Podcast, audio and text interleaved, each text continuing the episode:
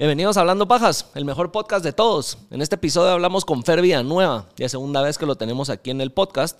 Y esta vez regresó porque no solo está lanzando música nueva, sino es el artista que abrió el IMF en el stage principal. Así que hablamos de toda su experiencia y todo lo que vivió él como artista en el IMF, todo lo que ha pasado desde la última vez que vino a la fecha con su carrera musical y de otros temas de la industria de la música en el género urbano. Está bueno el episodio, suscríbanse, que por ahí se vienen sorpresas. Y intro.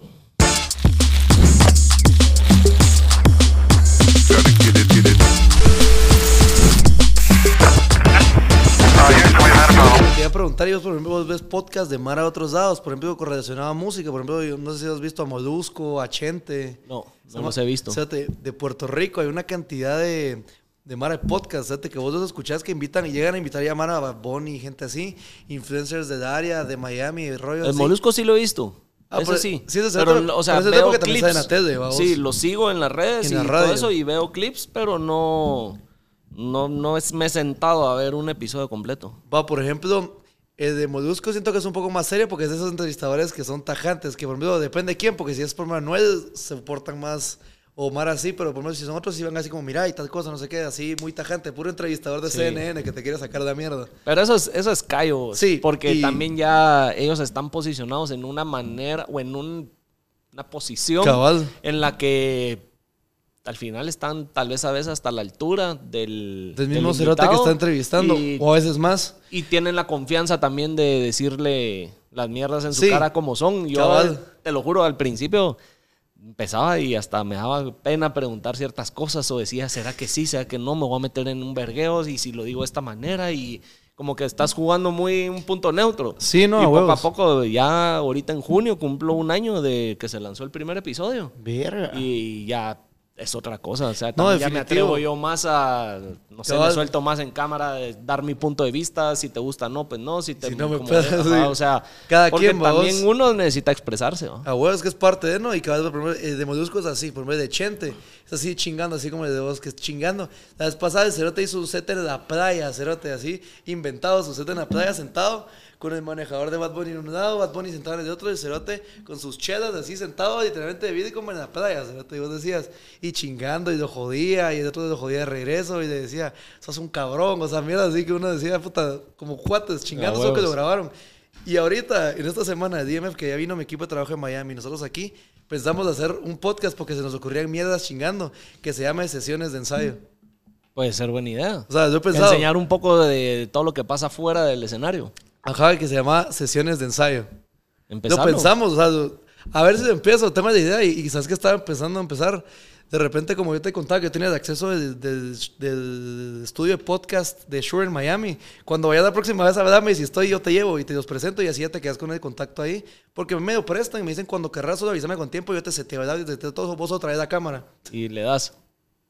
Deberías de, deberías de, porque si te das cuenta, la mayoría de artistas hoy en día, a menos que ya seas alguien que trae una trayectoria desde antes, eh, que te conocen por otras razones fuera de la música, o una posición en la música ya Sí, eh, bien posicionada, muchos ya se vuelven hasta casi que influencers slash artistas.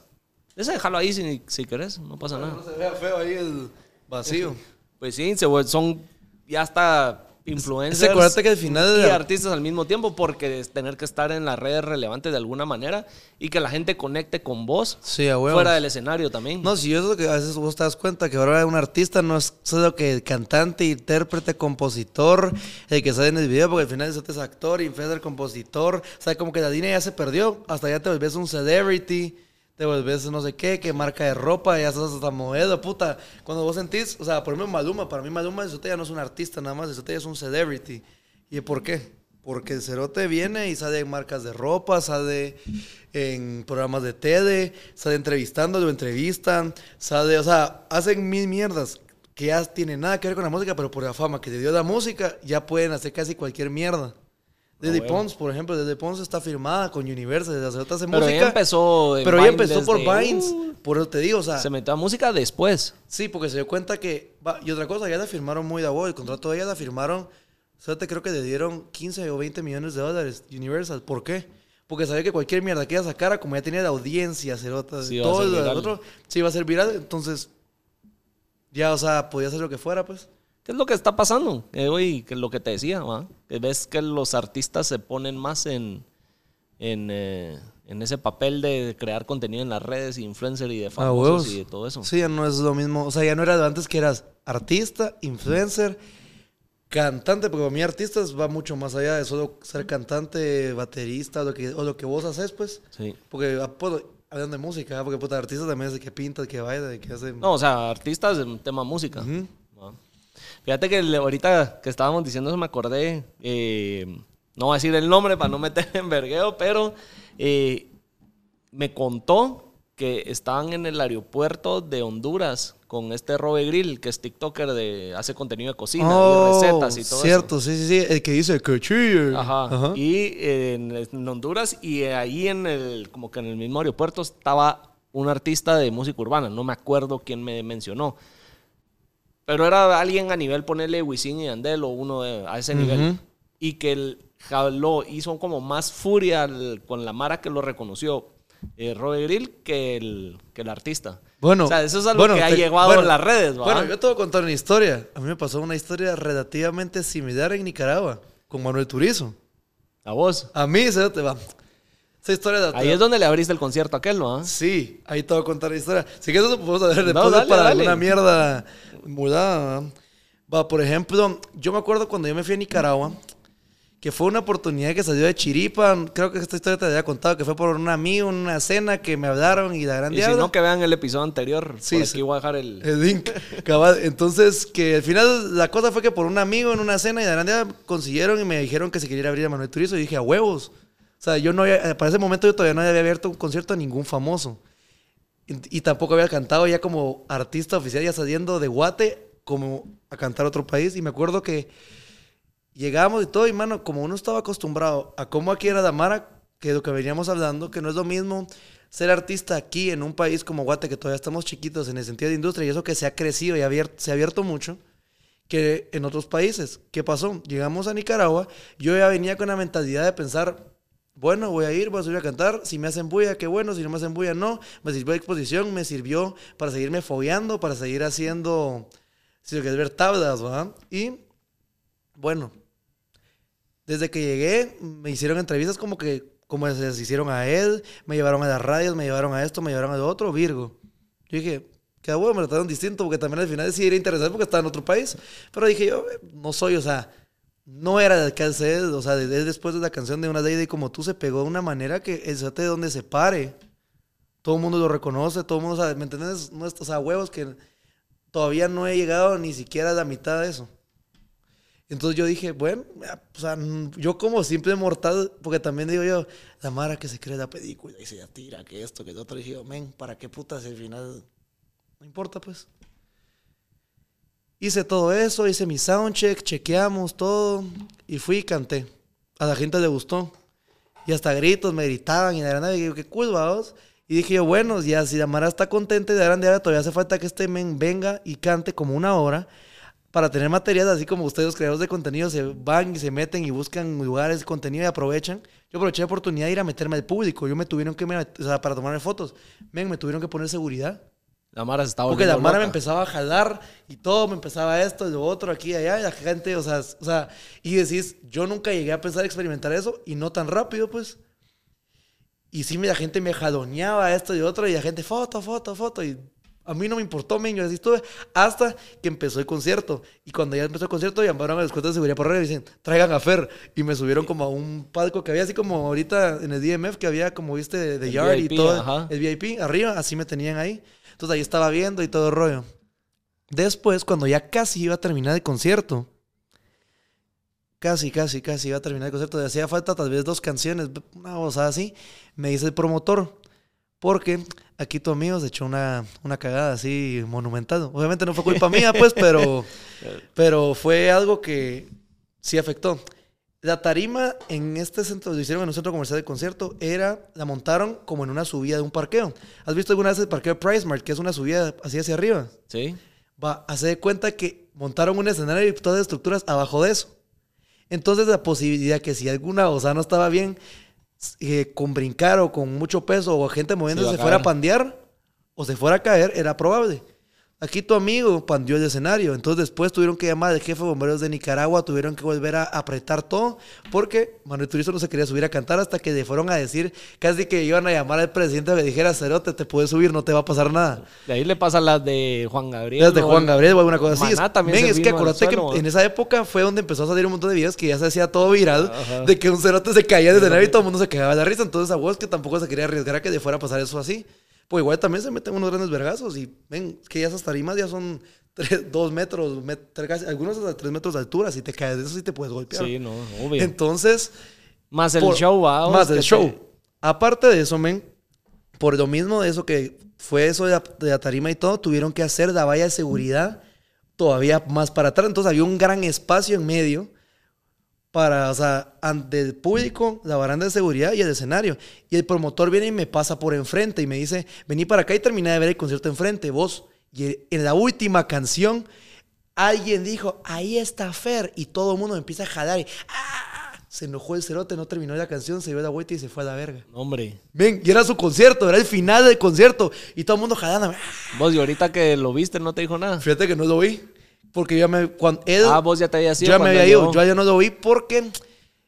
Yo me, yo me enteré después de que el men vino a Guate como un día antes y se fue a Pana. Como que a él y, como a los montaneros les ha gustado Guate y han venido varias veces, ya saben como los lugares donde les gusta ir. Entonces él se fue a Pana. Él, vino, él llegó al concierto, aparte que todos viste que se atrasó un poco.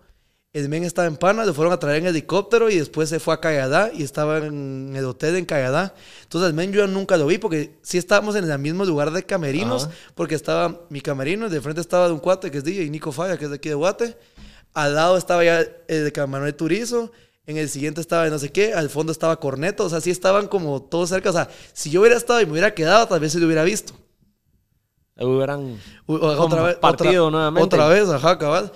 Pero no me dio, pero, o sea, son de esas historias que te digo yo. Yo digo, ven, ¿cuándo me va a pasar eso a mí? O sea, alguien que todavía no ha logrado tener la exposición y la, trascend- y, y la- y la trayectoria que ha logrado hacer en tan poco tiempo, men. O sea, son cosas, experiencias de vida que yo te puedo decir.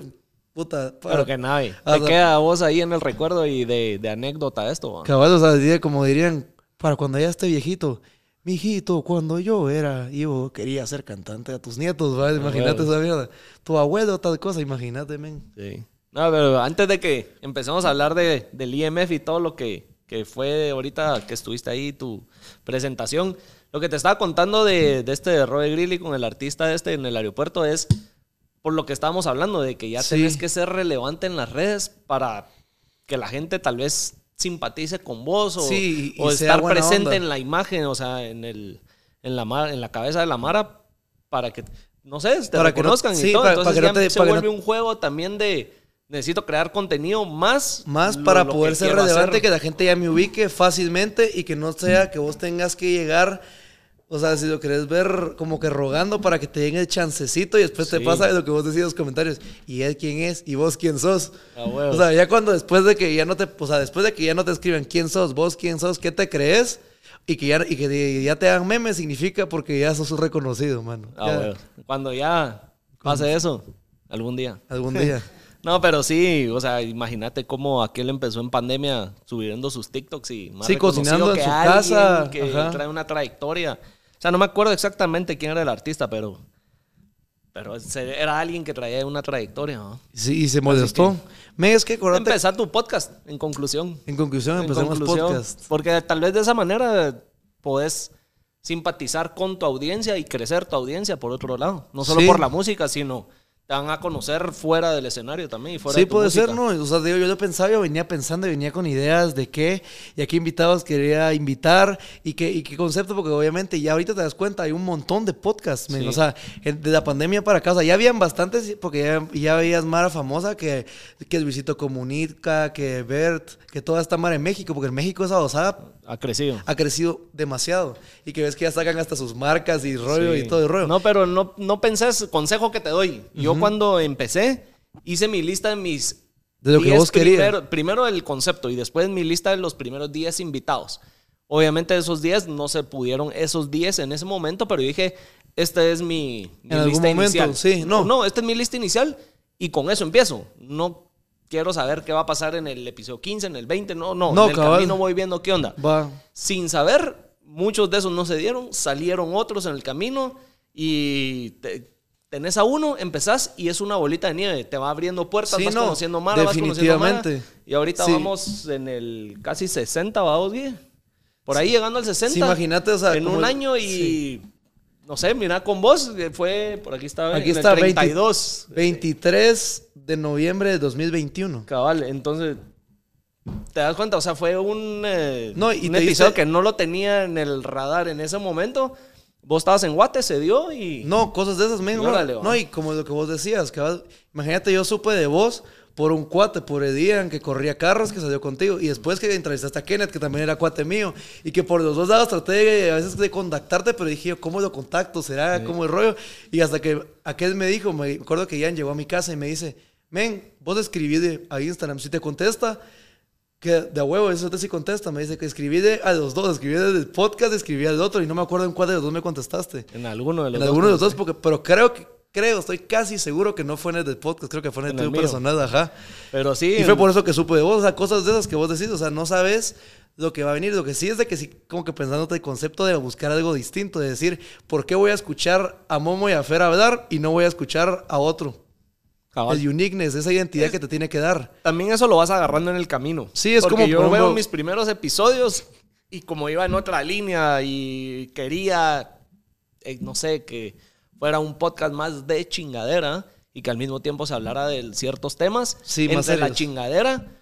Pero me di, no sé, como que en el camino me he ido amoldeando a cómo yo Sí, también es me lo siento mismo. más cómodo. Sí, es lo mismo con la música, o sea, yo, por ejemplo, vos escuchar mi primera canción, para que vos sepas, ni, ni siquiera era urbana, men. ¿Qué era? Era una canción que, ah, men, ¿Y esa salió al aire? sí me... Sí está. Me- así como yo pegué ahorita, yo tenía tres años de no pegar ninguna canción en radio a nivel nacional ya. Esa canción también se pegó. Mi primera canción, yo la pegué a número uno en radio. Se llamaba Ya es esa canción. Vos ves el video, men, me ves con una cara de güiro, tenía 15.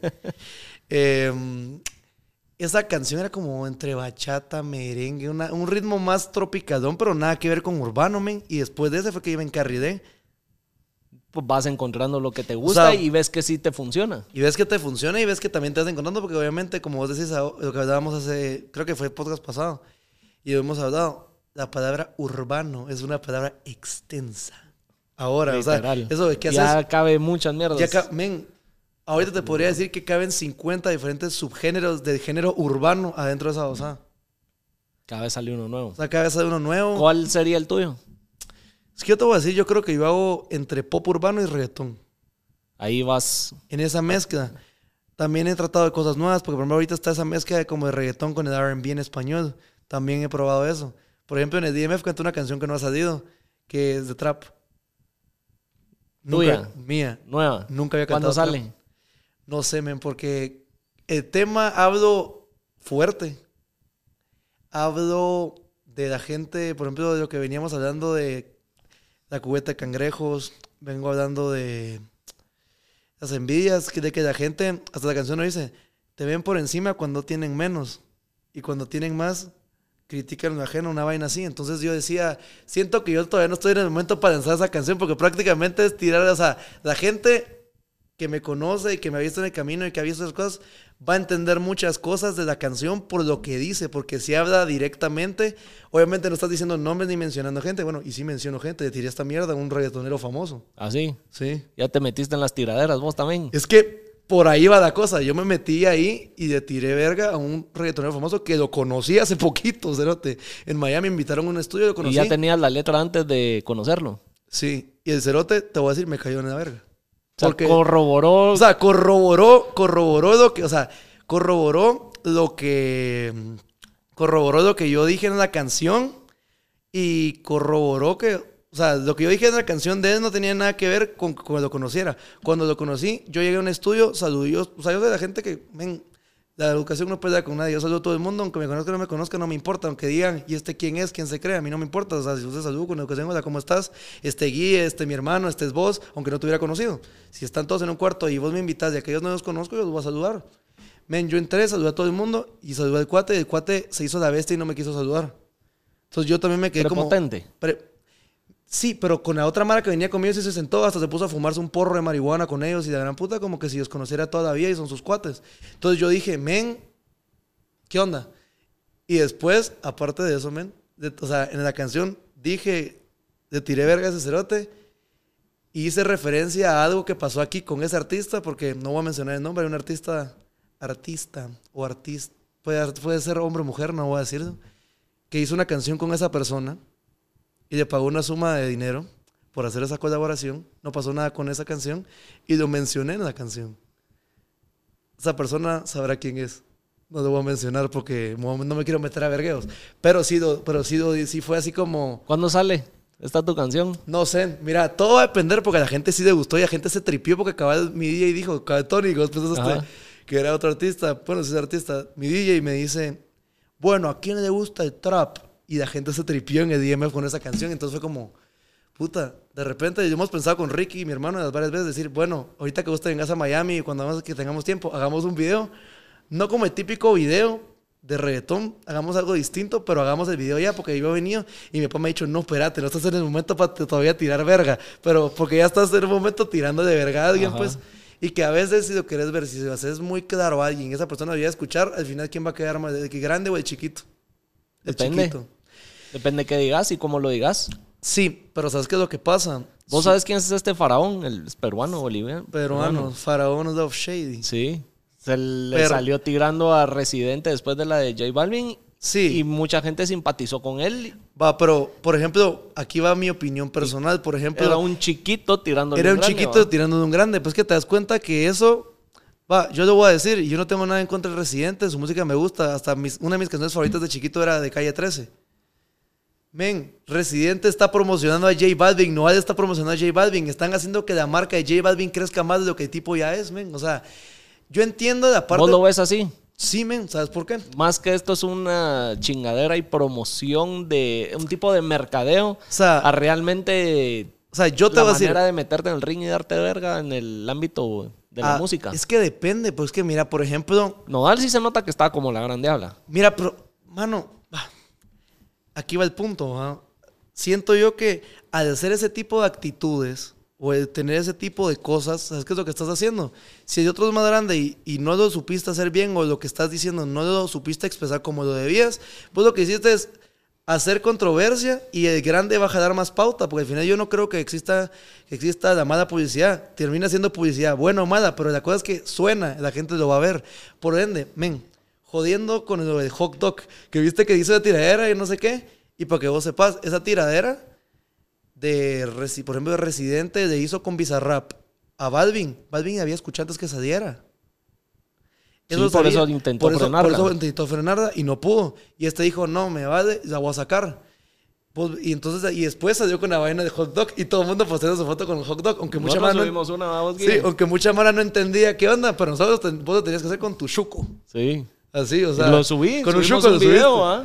O sea, pero ¿qué Video, pasó al foto, final? algo así fue. Ven, ¿y qué pasó al final? Fueron a no sé qué convención de no sé qué y J Balvin puso su carreta como de hot dogs y vendió unas t-shirts con hot dogs y vendió las putas t-shirts. Entonces al final una cosa es respetar como si lo que ver el ego del artista y el respeto de respetar tu arte y otra cosa es verlo como un negocio y verlo como cómo lo vas a marketear. J Balvin para mí ahorita ha sido uno de los artistas más inteligentes que ha habido en la historia de la música latina. ¿Por qué? Y no es que digan, ah, este otro es mamón de J Balvin. A mí me gusta su música.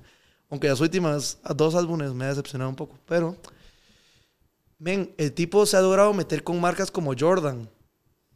Ni Daddy Yankee tiene unos Air Jordan que digan Air Yankee, men. J Balvin tiene sus Jordans.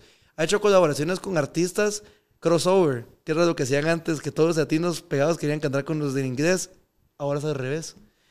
Ha logrado llegar a un punto, se ha en moda, en otras cosas. El tipo acaparó muchos mercados, no solo para la gente que habla español, para el mundo entero, para la cultura latina. Entonces al final vos te das cuenta que esto lo utilizó como marketing. Ajá, este cuate me está tirando que por los Grammys, que por esto, que por lo otro. Ya lo hablamos, los Grammys al final vos sabes que no es que el público vote por, o sea, no es que Momo va a decir, a mí me gusta tal, entonces me pone a votar por tal, Guille le gusta tal, va a votar por tal. Al final vos tenés que ser parte de la academia, tenés que ser parte de esto para poder votar y que tu voto cuente. Entonces al final vos te das cuenta que eso es pu- pura burocracia y pura política interna, pues. O sea, que al final si se los quieren dar, se los van a dar. Y, mira, y Residente, o sea, mira cuántos tiene. J Balvin tiene menos. Y dirías tú, pero están valorando el arte, sí, a criterio de cierto grupo de gente. Mira Romeo Santos, Romeo Santos es el único que haga... Pero una pregunta, ¿qué tan fuera de la realidad está tanto Nodal y Residente con decir de que él realmente no es el productor de su música? Que todos se lo hacen y él solo es el que se para a cantar lo que o sea, que, hacen. o sea, de Que él que- no escribe su letra, él no la produce, él no nada. Tiene un montón de productores que Pero es que mira, eso, perdón, eso llegas a un punto. Y que no tienes que llegar a un punto muy alto. A mí me pasa. Yo te lo digo, yo lo he dicho claro. Yo he compuesto ciertas canciones mías. He hecho aportaciones en canciones mías, pero yo no todas las compongo yo. He compuesto algunas mías, otras que han salido, unas que no han salido, y unas que ni van a salir. Y así, así es con todos, men. ¿Sabes qué es lo que pasa? Como dicen, un- dos cabezas piensan mejor que una. Y entre más cabezas, ¿Me entendés? Entonces, por ejemplo, es cierto, y eso lo ha dicho él. O sea, eso yo no, yo no entiendo por qué ahora se jactan con que como ya no escribes la canción, ya no tenés ese prestigio. Eso es mentira, men. Y él lo ha dicho. J Balvin ha escrito muchas de sus canciones. También se sabe. Jay Kiddes ha escrito muchas de sus canciones. Y Jay Kiddes no se ha pegado como se ha pegado Balvin. Jay Kiddes ha escrito a Karol G, ha escrito a otra gente. O sea, se sabe y él ha dicho. Yo hay canciones que yo no he escrito, pero también hay canciones que yo he escrito. Y no significa que porque me hagan más o, o un porcentaje de mi música se, me la hayan escrito y el porcentaje menor lo he hecho yo, me dé menos valor como artista. Siento yo que eso ya es mentalidad de antes. Las cosas han cambiado de la época de Residente para acá, el mundo se ha revolucionado. Eh, Entonces, podemos decir que la industria del género, pues de la música en el género en el urbano género urbano. ya no es la misma. No, men, o sea, todo, el juego ha cambiado completamente y se ha ido revolucionando a una velocidad de luz, men. O sea, todo va cambiando y va cambiando excesivamente rápido. Entonces, por ende, también siento yo que si no te pasa, como le pasa a los cantantes viejos, que si se quieren amarrar al pasado y se quieren amarrar y se jactan de ciertas cosas, te va a pasar una de dos. O que tengas un reconocimiento excesivamente grande, que porque sea el nuevo de moda o lo que sea, no hay manera que te tumbe, diga lo que diga, o que te, o sea, que al final, sí, podrás tirar de rollo a Residente, Residente de poder tirar a Balvin, todo el rollo, pero Balvin no dejó de hacer dinero, al contrario, Balvin hizo dinero de eso, aunque estaban hablando mal de él. Al final yo siento Supo que monetizar el hate. supo monetizar el hate, exactamente, men. Y o sea, y el equipo de trabajo que tiene él es gigante. Gente de marketing que trabaja con él es gigante. O sea, para mí es de los más inteligentes en, este, en esta industria. ¿Vos crees que ahora que Nodal, que ni siquiera es del género urbano, se ha metido a tirarle y que como que vino a meterse a su cancha, debería de responderle? ¿O debería responder? Mira, es que no, ¿sabes por qué no? ¿Vos qué harías? A mí si me tiran, dependiendo, es que esas No, cosas... si, en el- si fueras J Balvin. Porque, ok, alguien de tu mismo género, que fue residente, te tiró, no dijo nada. Bueno, pero ahora alguien que Nodal ni siquiera... Pero cae entre el Cae género entre- urbano, cae como en entre- lo que hablábamos en, urbano, ajá. en lo que hablábamos antes de que es una sombría bien grande que ya entra muchas cosas. Pero alguien como Nodal, que ni siquiera es del género urbano, que viene de rancheras norteñas, bandas, no sé, o es otro género, Sí, cabal, de a regional mexicano. meterte en tu cancha, por decirlo Mira, así. yo, yo siento que una, Balvin, ¿por qué deba contestar a Nodal? Si no le contestó a Residente, que realmente estaba en su cancha, que si lo querés ver se podía dar el lujo de responderle con algo. Por lo mismo que te digo, que ya es alguien que ni siquiera juega en tu misma cancha. Por eso te digo, yo, yo siento que men, o sea, defender el, ha sido el ámbito urbano. Men, él ha sido inteligente, ¿sabes por qué? Porque ¿sabes cómo le cayó la boca? Con la noticia que salió hace tres días. Sí, J Balvin esto, J Balvin otro, ajá, tirando de hate y todo, ajá, pero el Cerote firmó y llenó, sold out, un concierto en un país árabe. Hizo un sold out en Arabia Saudita, en un país donde no hablan español. Explícame eso. Él no, él, o sea, él, si ver, sus logros están hablando por él. Él ni ha tenido que decir nada. Al contrario, se lo ha tomado como chiste. Y sí, tal vez Residente lo dijo y lo recalcó. No, él lo volvió a recalcar. Que supuestamente J Balvin utilizó hablar del hecho de la salud mental para vender su documental en Netflix, en, perdón, en Amazon Prime. Utilizó la salud mental para, para hacerse más famoso y viral y como concientizar más a la gente de las cosas. Yo, yo te soy bien honesto, yo creo que eso no creo que sea tan así, porque una persona que está relacionada al arte es más susceptible, tiende a ser más sentimental, y yo no creo que vaya a jugar con una cosa tan seria como esa por el alcance que tiene. Y una, porque perdón, si vos no estás bien, vos crees que vas a jugar. O sea, si vos estuviste mal en una posición, es un ejemplo. Vos estás en una depresión ahorita. Yo la estuve. Yo no voy a jugar con una depresión porque yo un día estuve sentado en tus zapatos. Entonces, al final, yo no creo que eso sea cierto. Y si no de ahorita, después de todo lo de Belinda, está pasando un mal momento. Puede ser que hasta por eso mismo, men, él haya pedado el hambre. Si haya venido y haya dicho, yo también sostengo lo que Residente dijo y voy a, y voy a tirar a J Balvin, sea como sea. Y como él es famoso, porque al final en su género, el cuate es gallo, es crack. eso lo reconozco. Pero, o sea, siento yo que al final Lleva para qué va a contestarme si te das cuenta que estas últimas semanas él se ha hecho tendencia por ridículo, por esos tatuajes que se puso en la cara después de pelearme. Yo respeto, a mí me gustan los tatuajes. Yo no me he rayado todavía porque mi mamá me regañaría. Así que, mamá, dentro de poco me empiezo a rayar. Pero. Eh, ya se quedó en cámara, dicho. Así que, o sea, pero, men, yo respeto eso, pero, men, o sea, yo siento que todo es lo que sea arte según en base a vos lo que querrás decir, representar o si te gusta, pero men, ya llega un punto donde te estás rayando la cara por rayarte también. Yo siento, eh, esto es mi percepción. Creo que ve a Post Malone, que aún así sigue siendo relevante, no le afecta en nada y ha logrado, no sé si decir llamar la atención o de alguna manera marcar una tendencia diferente entre su género por cómo se ve. Sí. Pero eh, visualmente. Definitivamente, sí, porque eso te es una marca personal. Vos estás construyendo también tu marca personal y de plano lo va a usar de referente a, Post Malone y... Sí, no, y yo, pensando en Post Malone estaba también ahorita. Pero también ponete a pensar una cosa, ok. hay muchas otras maneras si realmente querés llamar la atención. Que es lo que hablábamos, que los artistas tienen que ser relevantes en las redes sociales y de rating para que la gente quiera estar pendiente de qué está pasando y todo. Men, pero a veces sea, ¿qué tan lejos estás dispuesto tú a llegar con una cosa como esa? Porque, ok, Post Malone, ¿cuántos Post Malones existen? Uno. Uno. Ok. Si fuera algo que, por ejemplo, es un ejemplo como la vez pasada cuando vos me conociste, yo tenía el pelo pintado. Va, por ejemplo, yo ahorita me quito esta cosa. Yo ya no tengo el pelo pintado. Esto se quita. Esto ya, ahorita ya es el fer de pelo negro como era.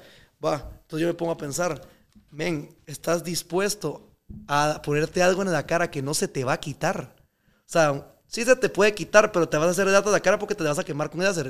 Cuando al final la imagen, la cara de un artista tiene mucho que ver con lo que vende. Como muchos productos, eso es una esas de marketing, todo entra por los ojos. O sea, y más un artista. Y todavía, mano, que vos dijeras, Maluma, que el cerote, y no es que uno sea, que uno sea gay ni hueco, pero que digas, puta, un cerote con Maluma, que el cerote es bien parecido. Puede hacer lo que se le antoje de huevo, pues el cerote tampoco es que digas, es Maluma, men. O sea, si se sabe vestir bien y lo sabían asesorar bien cómo se vestía y si quería llamar la atención, sí, men, pero te vas a pintarrajear la cara solo por llamar la atención. No sé. O sea, yo para mí creo yo que eso es llegar muy lejos o realmente no estar con dos dedos de frente en qué estás haciendo y en qué decisión estás tomando. Y también te puedo decir... Además que cuando estás pasando por un momento sí, pero crítico de depresión o algo así, tomas muchas decisiones que en ese momento te hacen sentir de alguna manera bien, mal, crees que estás te va a ayudar a salir adelante sí, no, porque estás, no sé, eh, dejando tratar de salir adelante, vamos. No, Cuando uno está en una depresión, en algo así. Buscas cómo. Sí, no, definitivamente, y te lo digo porque, o sea, creo que cualquier persona que esté pasando por algún problema ya serio como una depresión o algún tipo de... O sea, ya a ese nivel, men, no estás tomando decisiones. Vos estás actuando por cómo te sentís y por instinto, como que si fueras, a sonar feo, como animal, que es la diferencia que nos, o sea, nos define a los humanos y a los animales. Los animales actúan por instinto. Nosotros tenemos la capacidad de discernir, pensar y tomar la decisión. Esa es la diferencia Todavía me acuerdo de Science, así que si alguien, una maestra de Science del colegio lo ve, sí aprendí. Para que vean que sí fui al colegio. Eh, aunque me eché daño, pero... Eso, ya vemos varios. Sabemos, somos del club aquí. Pero te digo, entonces, como que ese tipo de cosas que yo digo, pero bueno, ya entremos en materia. En materia. Antes de cambiar de tema, algo así como, como consejo, vamos, de que se sabe que la salud mental no es un juego y hay que respetar a los que estén pasando un mal momento. No se les bullying, sino Mira, yo puedo decir que... el que está pasando un mal momento no tiene nada de malo pedir ayuda. Sí, exactamente. yo, pienso, yo pienso eso y casualmente yo lo vi en un podcast de un artista guatemalteco que se- también se volvió podcast, que se llama Alejandro Sago, que aquel lo dijo, vos, una, no tienes por qué tener miedo de pedir ayuda. Es como un carro. Vos vas a, vos vas a llegar a pedir ayuda al taller cuando ya fuiste y desarmaste el carro en una bajada que no te frenaron los frenos y lo fuiste a desarmar. No. A un carro se le da un servicio preventivo para que no le pasen esos problemas y que después el problema sea más grave. Eso mismo con la salud mental, creo que todos necesitamos una nuestra retocadita de vez en cuando de que alguien, no necesariamente tiene que ser un psicólogo, dependiendo también del caso, pero puede ser hasta alguien de confianza, un amigo, alguien que realmente te pueda hablar con la verdad y te vaya a decir, mira, creo que debería hacer tal cosa. O sea, puede ser, hay muchas maneras, pero yo creo que el pedir ayuda no está mal y no tenés que llegar a un punto crítico para poder aceptar de decir sí estoy mal. Y hasta ese momento que ya puede causarte un daño más a futuro o un daño permanente, porque yo creo que hay cosas que, aunque vos vayas a la psicóloga, al psiquiatra y demás, hay cosas que no se reparan. Hay cosas que se quedan así. Entonces, Pero por puedes ende- aprender a vivir con pero puedes a vivir, ajá, exactamente, puedes aprender a conllevarlo. Por ejemplo, la gente cuando está de luto, un duelo, se fue, o sea, cosas de esas, ¿me entendés? Entonces yo digo, no está mal pedir ayuda, pero no hay que esperarse hasta realmente estar mal, mal para pedir ayuda. Consejo sano. Y no tiene nada de malo, lo vuelvo a decir. Pidan la ayuda cuando la necesiten. Exactamente.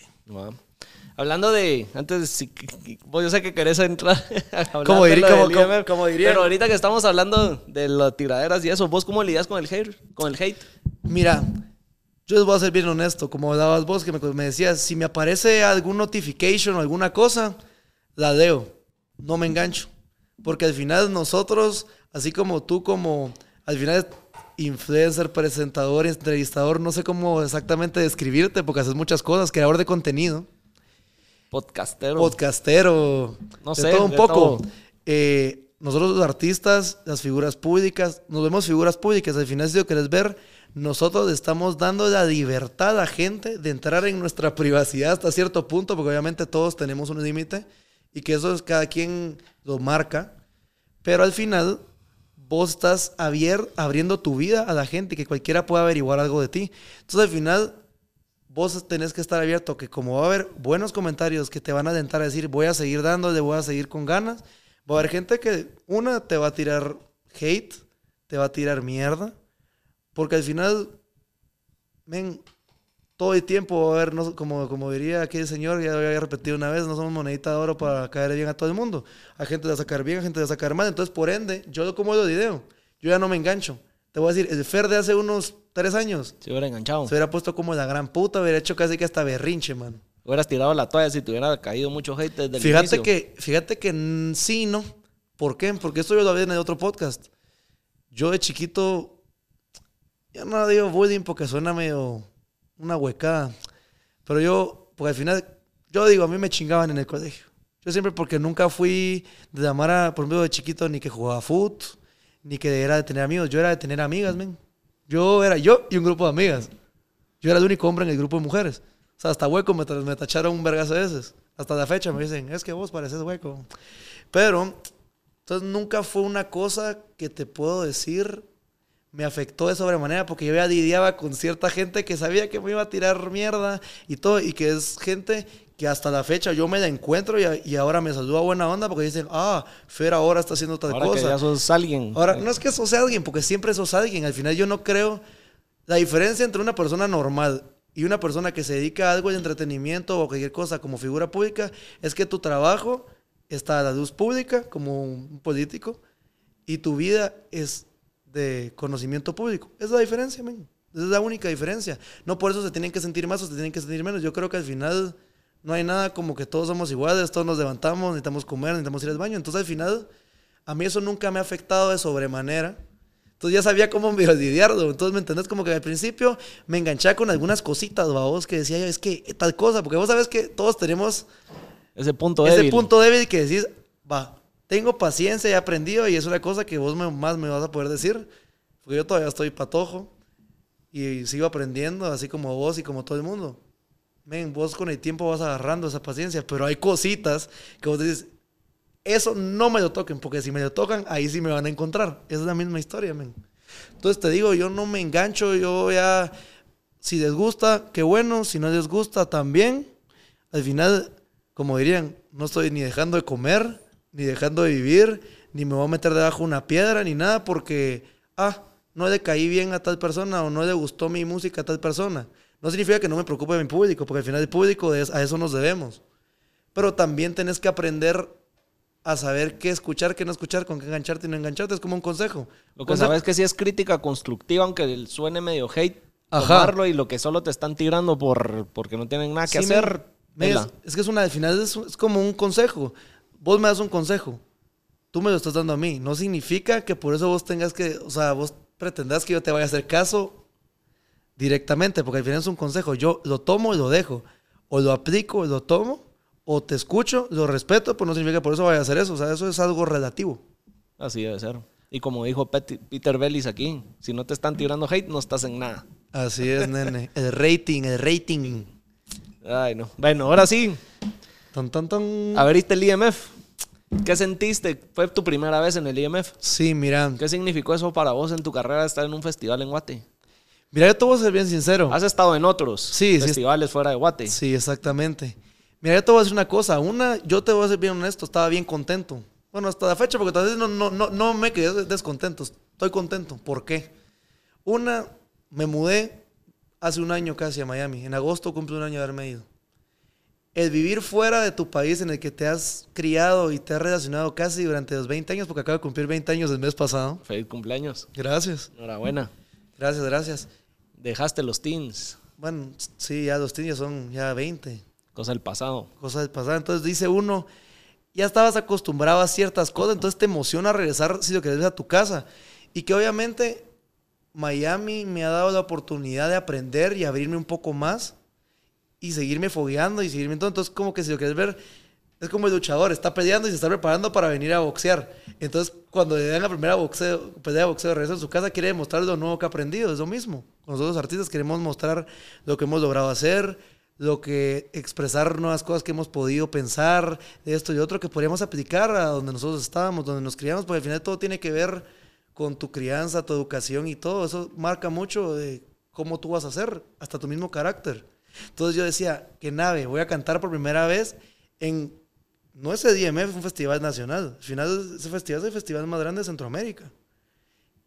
Que yo nunca había ido, porque de chiquito no me daba, más chiquito no me daba. O sea, fue tu primera vez, tanto, tanto como, público, como, artista. O sea, mi mamá me acuerdo que no me dejaba ir a esas cosas porque decían, es que dicen que ahí son marihuanos, es que dicen que ahí no sé qué. Y, o sea, creo que el mismo Kike lo ha dicho, o sea, esas cosas pasan de todo. Obviamente, llega un punto donde obviamente lo dice, mano, no puedo tener control de todo, eso es lógico. Oh, ya, un, ya una magnitud de ese tamaño, men, ya no, o sea, hay cosas que ya no puedes controlar y no puedes ser tan meticuloso porque si después la gente dice, puta, es un dolor, ya no voy a ir a esa mierda. Entonces, ¿qué fue eso para vos fue de saber que era tu primera vez en todo sentido? Puta, eso suena feo, pero...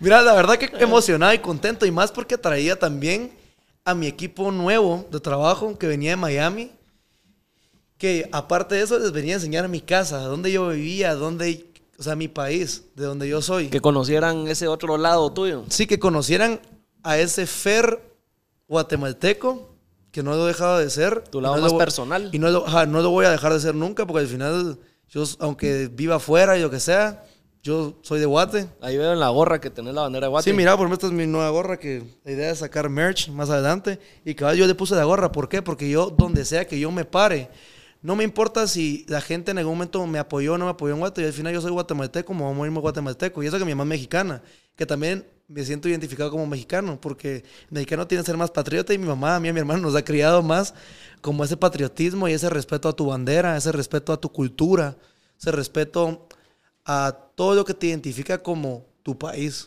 como tu identidad como ciudadano.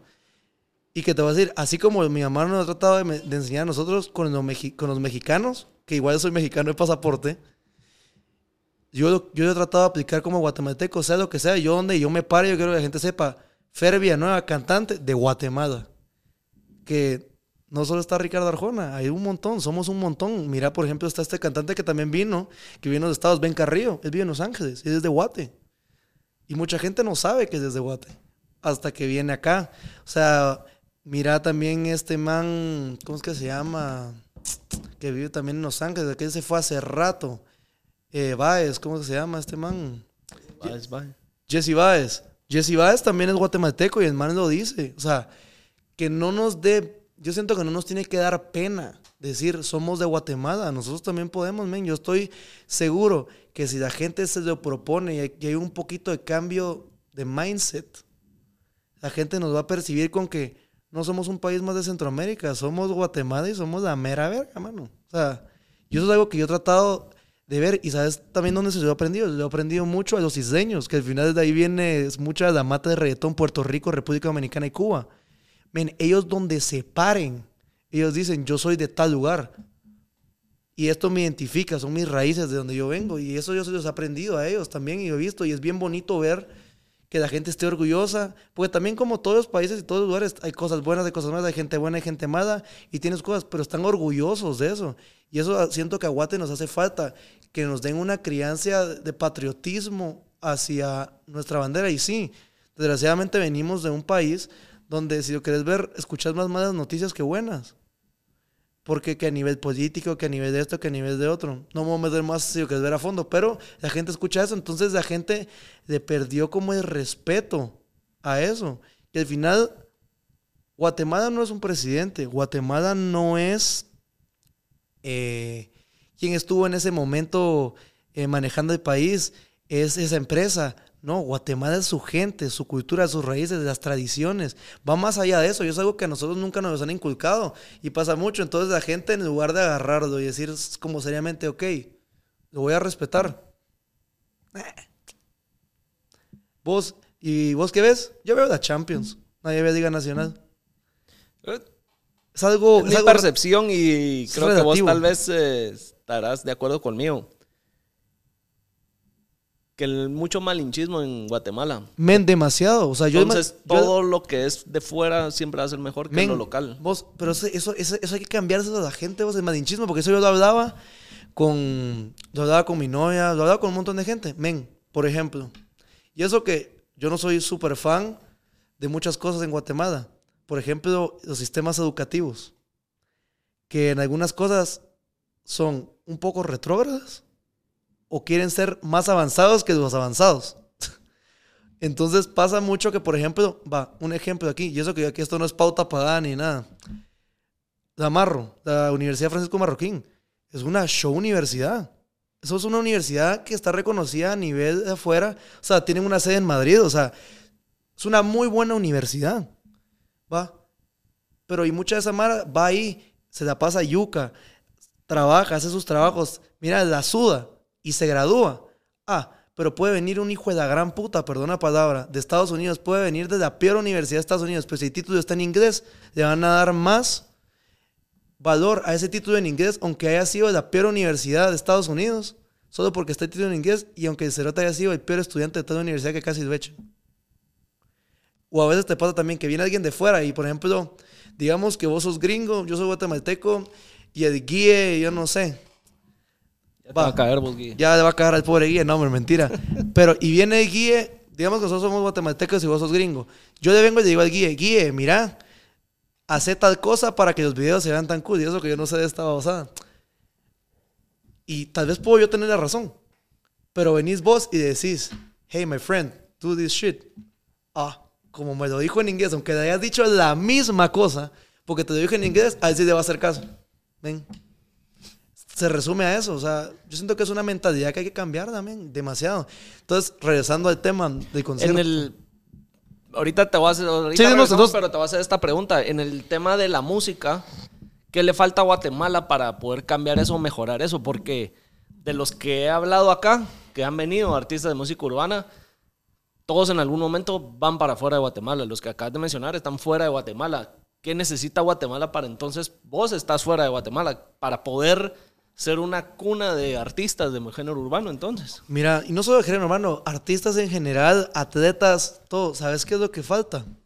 Una, cambiar la mentalidad con que necesitamos de alguien de afuera para hacer las cosas bien. Una. Y eso que la gente de afuera a mí me ha enseñado mucho. Dos, que nosotros los guatemaltecos nos tenemos que sentir orgullosos que la capacidad la tenemos, nada más hace falta de creérsela, como, como, como dirían todos emprendedores y entrepreneurships. Si vos no crees en tu negocio, ¿quién va a creer en vos?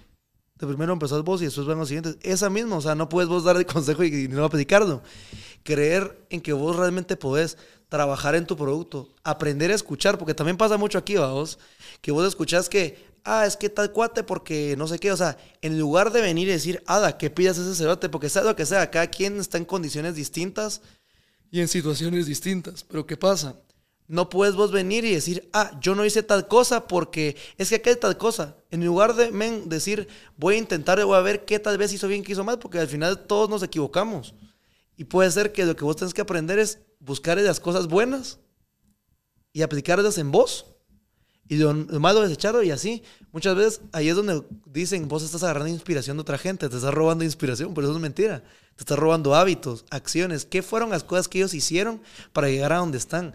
Ese tipo de cosas, esa mentalidad de querer de como buscar y no quejarte y decir, ah, es que aquel porque su papá era no sé quién, aquel porque tenía el conecte no sé qué, o aquel porque tenía pisto. Hasta seguramente me van a echar verga porque van a decir, ah, este cerote tiene pisto.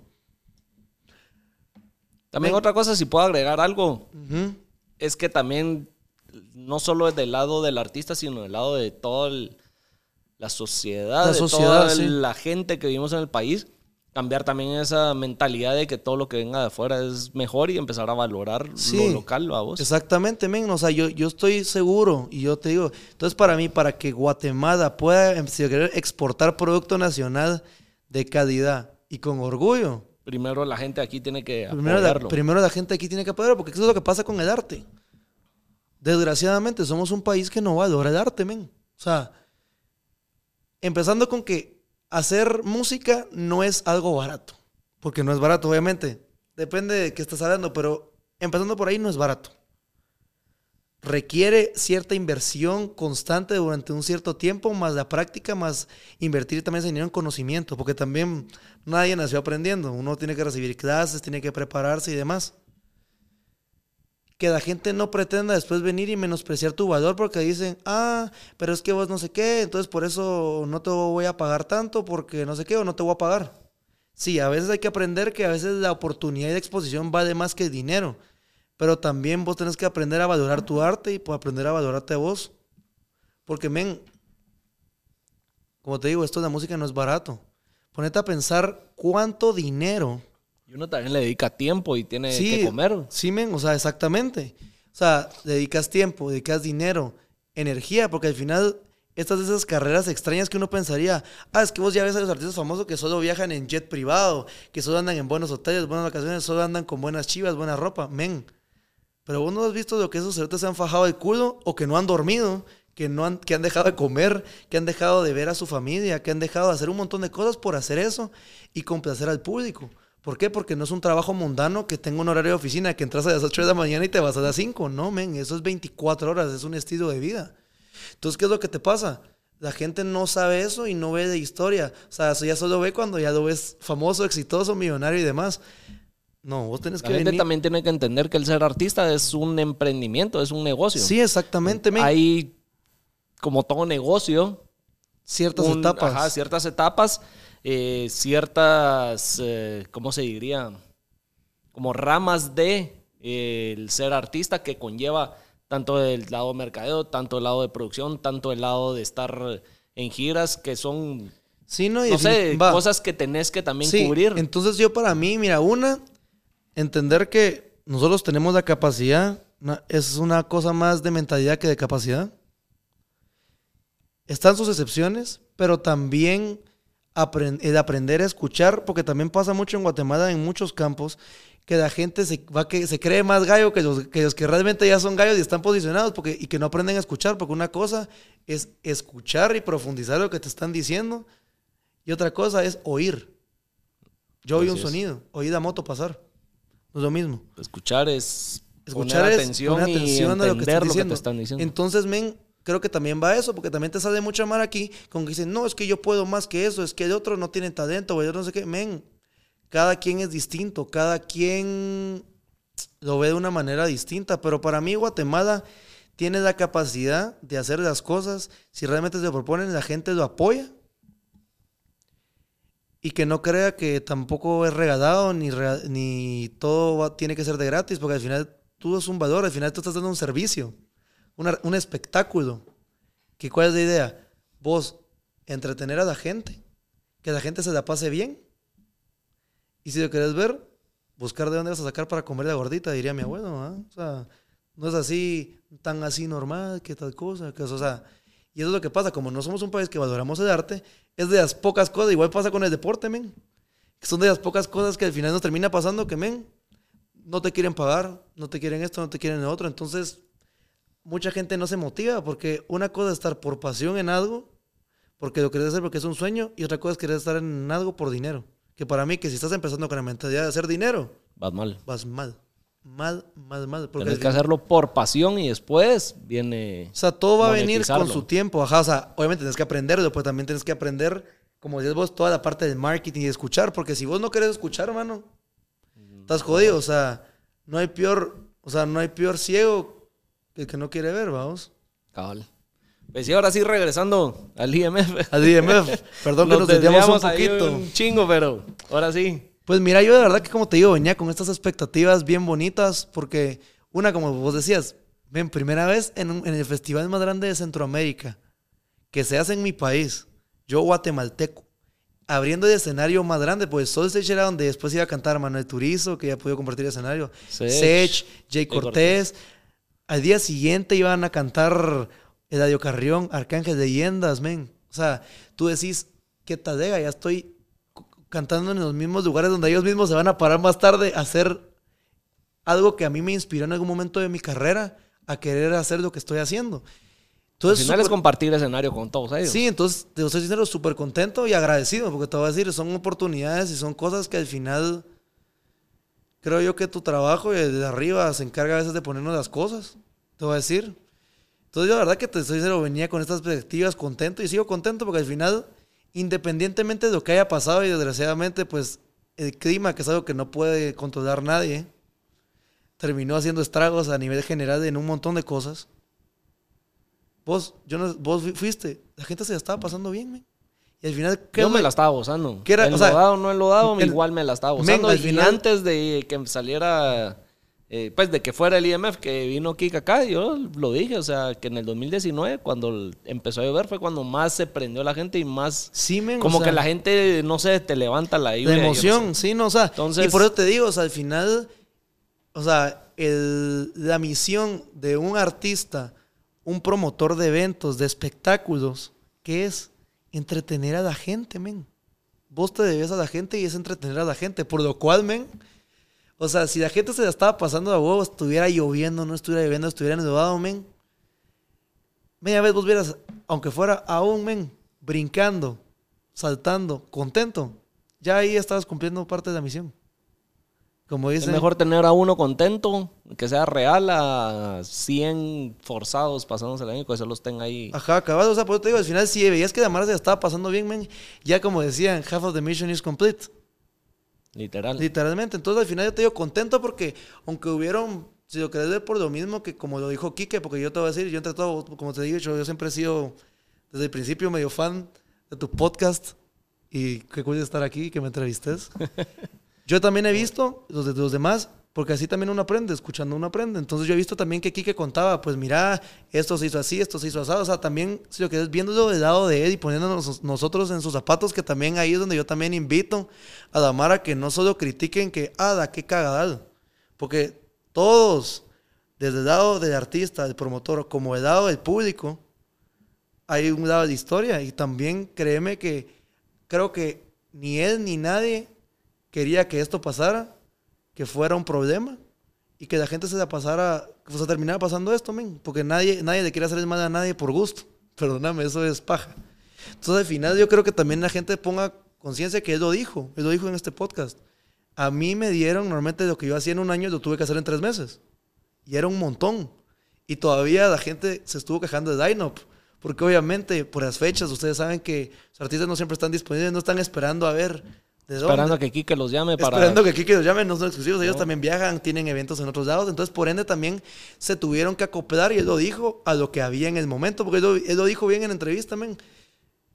¿Qué pasó? Los DJs podían, una- una- un mes podían los DJs y el otro mes podían los de reggaetón. Tuvieron que ver cómo hacían un mix. Y eso era lo que había. Y al final, vos, y al final, qué bueno, por eso se le vendió el show. La gente estaba y todo. Pues al final fueron cosas que ya estuvieron fuera de su control. Y, y por el mismo de tan corto tiempo, men, es lógico. Algo malo podía salir. O sea, nadie es perfecto y la gente se Y equivoca. menos, más algo, perdón, o sea, el tema del clima es algo Ajá, y más algo razón que clima, no puedes Es algo que vos no puedes controlar, men. No es es algo como que aquel haya dicho, ah, voy a prender el chorro que Sí. lleva porque qué hueva a venir mañana. No, Vos o sea, te, no te se puede te ibas, controlar. te ibas a conectar, como dice en la canción, conectarse con Dios por el internet. Vamos, mira, tirame de chaparrón tal día. No, men, o sea, son cosas que no se pueden controlar y es, o sea, entendible. Entonces yo por eso a veces también digo yo, aunque mucha gente seguramente debe estar tirando mierda ahorita en las redes sociales, que dónde está mi dinero, que dónde está esto, que dónde está otro, fue un cagada, y quién nos manda a andar haciendo esto, que manda a hacer esto. O sea, también traten de ser un poco comprensivos. Y eso que te voy a decir, yo no soy la persona que te podrá decir paciente, que es comprensiva, que a veces no entiende, men, pero ahorita viendo desde este aspecto dice uno, hay que ponernos también en el zapato del otro.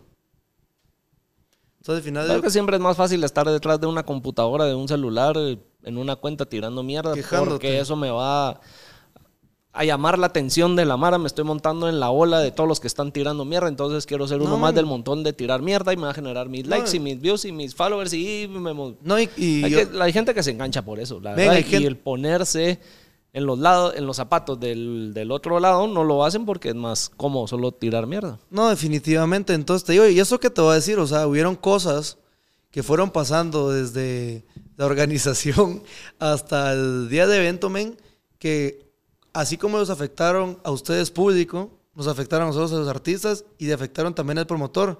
Y al final nos afectaron a todos en un conjunto. Pero, o sea, muchas de las cosas pasan, no hay Parte que... de. Es parte de... Acuérdense que también venimos después de dos años de un parón en seco de la pandemia, que fue algo que nos revolucionó en muchos aspectos, nos hizo un parón, nos hizo decir, mucha, ¿qué está pasando? Adelantó el mundo en muchas cosas a yo no sé cuántos años, yo, o sea, yo no sé porque, o sea, te digo, tengo 20, solo he vivido dos décadas. Vos que tenés más tiempo, yo no sé cuánto podrías vos estimar que el mundo avanzó en estos dos años obligatoriamente, porque el estar encerrado y tener que hacerlo todo remotamente desde donde vos estuvieras y que no pudieras salir, te obligó a hacer, ¿me entendés? Entonces, por eso también digo, cosas pasan, post pandemia, muchas cosas van pasando, van a seguir pasando muchas cosas, van a seguir habiendo metidas de pata a nivel general, pero te voy a decir, todavía, entre todo y todo, me fui contento porque el público estaba contento, abrí el escenario grande, si lo querés ver, tuve la oportunidad de abrir el festival y el escenario más grande, el festival más grande de Centroamérica. Y agradezco la oportunidad y desgraciadamente, pues entre todo el deschonga no tuve la oportunidad de decírselo, pero Kike, te lo agradezco y a la gente de DMF, de Empire, porque al final son oportunidades que a nosotros como artistas nos suma y agradecemos, porque al final es parte de nuestra trayectoria y decir, bueno, pasó, pero tampoco significa que por eso yo diga, ah, como pasó tal cosa, ya no, ya no, ya me enojé con ellos, ya no quiero nunca trabajar con ellos. No, mucha este rollo es prueba y error, eh, madurar, saber tener paciencia y al final dialogar, men. O sea, todo, la gente hablando se entiende. Entonces, por eso te digo, yo al final lo agradezco. Así que si en el momento vos lo ves, gracias. Y te digo, y la verdad, contento, men. Contento. Sea lo que sea, la gente estaba contenta. Nosotros nos gozamos del show. Mis músicos que vinieron de afuera lograron ver la experiencia de Guatemala. Conocieron, les encantó, vieron el calor de la gente que nosotros tenemos. ¿Cómo, lo ¿Cómo? vieron ellos? como, con, contento, como diríamos, es parte de la aventura. Ellos vieron desde que llegaron cómo era la ciudad, cómo era Guatemala.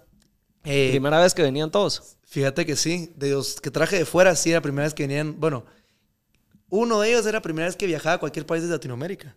Mierda. O sea, fuera toda una experiencia entonces. Fue toda una experiencia. Y eso que era latino, era puertorriqueño, men. O sea, decís tú, los puertorriqueños son latinos, pero al final son gringos, men. Pero como te, como te estaba contando antes de rollo, este cuate se crió directamente adentro de Estados Unidos. O sea, él vivió en Puerto Rico muy poco tiempo, entonces no agarró la cultura latina de 100. Es más mayamense que... Es más Miami, bueno, ni mayamense, él realmente se crió en South Carolina, ni siquiera. Peor todavía. Y después se fue a Miami y así, o sea, Y por azares de la vida lo conocí en Boston, nada que ver, ¿va? Pero te digo, vivieron una experiencia de guate, les gustó esto, mano, los llevamos a comer chucos, el pollito campero. O sea, los llevamos a hacer un montón de actividades que dirías tú que son representativas de Guatemala. les dimos de tomar cerveza gallo, y eso que esto no es publicidad pagada. Eh, un montón de cosas, vamos, que uno dice, les demostramos cómo es Guate, pues. Y da huevo. Se la pasaron bien. Se la pasamos bien y al final nos la pasamos bien, vos. Y la verdad que son cosas, son experiencias de vida, son anécdotas, son cosas para aprender y al final te digo contento. Y al final sea lo que sea. Mira, comparado a un concierto normal, ¿qué es lo más desafiante de cantar en un festival?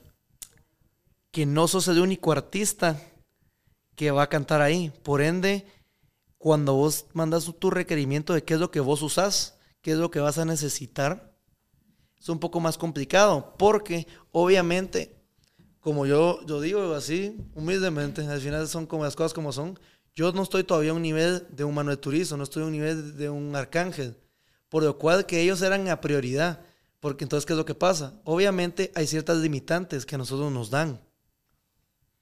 Porque... Tienes que saber jugar con eso. Tienes que saber jugar con eso. Entonces, parte es eso, vamos, que el equipo, que el show que vos tengas montado sea un nivel que demuestre la calidad y que la gente logre conectar contigo. Que logres cumplir tu objetivo y que no te vaya a pasar que digas, no pude cumplir el objetivo porque me dijeron que no podía hacer o usar tal cosa. Que no podía no sé qué. Eso es mentira, men. Eso es pura mentira. Pura, pura mentira. Si mucha de esta Mara empezó cantando en los barrios y caseríos, men.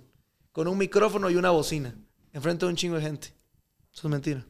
Entonces al final jugar ese rol de que yo sé que no soy el único que está aquí, por lo cual que la prioridad total no soy yo. Sí me van a poner atención, pero tenés que adecuarte y como quieras sacarlo. Y de alguna manera tenés ese challenge de captar la atención de la gente. Sí, también, porque al final... Como vos dijiste, no están ahí solo por vos, sino están ahí por un conjunto de artistas que de alguna manera tenés que darles ese momento de, que se la están pasando bien y, que se sientan contentos con tu show y todo. Exactamente, men, es exactamente lo que acabas de tocar el punto. O sea, entonces al final, eso es lo desafiante de un festival. Y que también, o sea, obviamente, como en todo, no todo el mundo te conoce.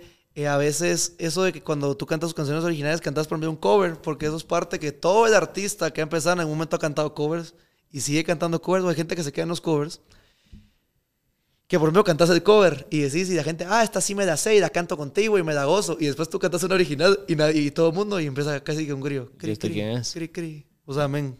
Entonces, o sea, son de esos retos, pero mira, es parte de, es parte de aprender, de madurar y de cómo saber tomarlo. Eso tiene que ver con la mentalidad. O sea, de cómo tú afrontas un reto, lo pasas, lo superas y lo llevas a cabo, amén. O sea, al final ese es el reto de un festival, que no sos el único. ¿Cantaste tu nueva canción? Ah, mira, ese es un tema triste. Fíjate que no pude. Porque por problemas en general que hubieron de todo, eh, el tiempo se nos agotó.